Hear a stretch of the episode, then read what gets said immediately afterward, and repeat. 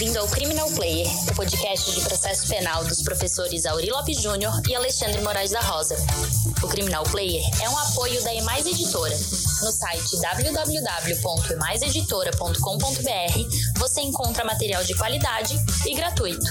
Siga o Instagram @emaiseditora para ficar por dentro das novidades.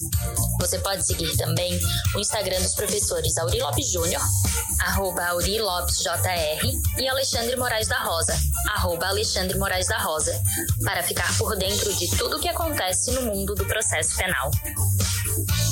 Ouvintes do Criminal Player, Auri Lopes Júnior e eu estamos nessa correria aí, férias e férias que não existem, né? E para todos nós, eu vou repercutir hoje uma questão que me parece importantíssima e é que acontece durante muito tempo. Alguém que é encontrado na rua com drogas, com arma, com quer que seja, é comum que a autoridade policial pergunte onde ele mora e com aquela com o uso do, da força física, força simbólica, a pressão decorrente dele já estar detido, leva até sua residência com chave, arrombamento e, adentrando sem fundadas razões, realiza a prisão sobre o grande argumento fraudulento de que o crime permanente justifica.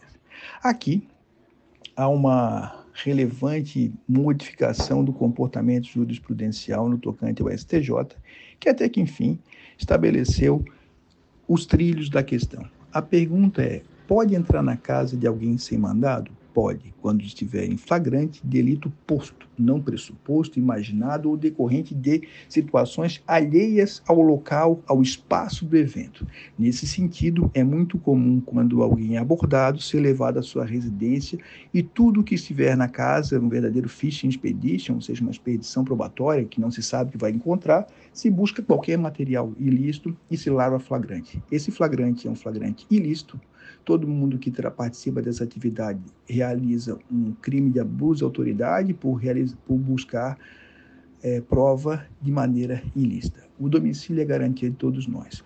Recentemente, o STJ, no julgamento do habeas corpus 611-918, São Paulo, o ministro Neves Cordeiro foi o relator, deixou bem claro que habeas corpus, tráfico de drogas, ilegalidade, ilicitude das provas, invasão do domicílio, atuação com base em denúncia anônima, impossibilidade, ausência de investigações. Esta Corte Superior entende serem exigíveis fundamentos razoáveis da existência de crime permanente para justificar o ingresso desautorizado na residência. Perceba-se que é caso de reserva de jurisdição. Desse modo, a mera denúncia anônima, desacompanhada de outros elementos, não justifica. A abordagem em face do réu em local conhecido como ponto de tráfico, sendo encontrado com ele drogas, não autoriza o ingresso na residência por não demonstrar os fundamentos razoáveis da existência do crime permanente dentro do domicílio. Então foi concedida a ordem, se perde muito tempo nesse país com prisões ilegais, abusivas, e agora, com a lei de abuso de autoridade, deve se buscar. Há uma conformidade, se pode prender e punir dentro das regras do jogo, há uma série de julgados que devem ser consultados, o ministro Schietti tem alguns deles que são relevantes, e eu vou colocar isso depois lá na minha página do Guia do Processo Penal Estratégico. Hoje estou sem Auri, quinta-feira vamos ver se ele consegue gravar. grande abraço para vocês todos.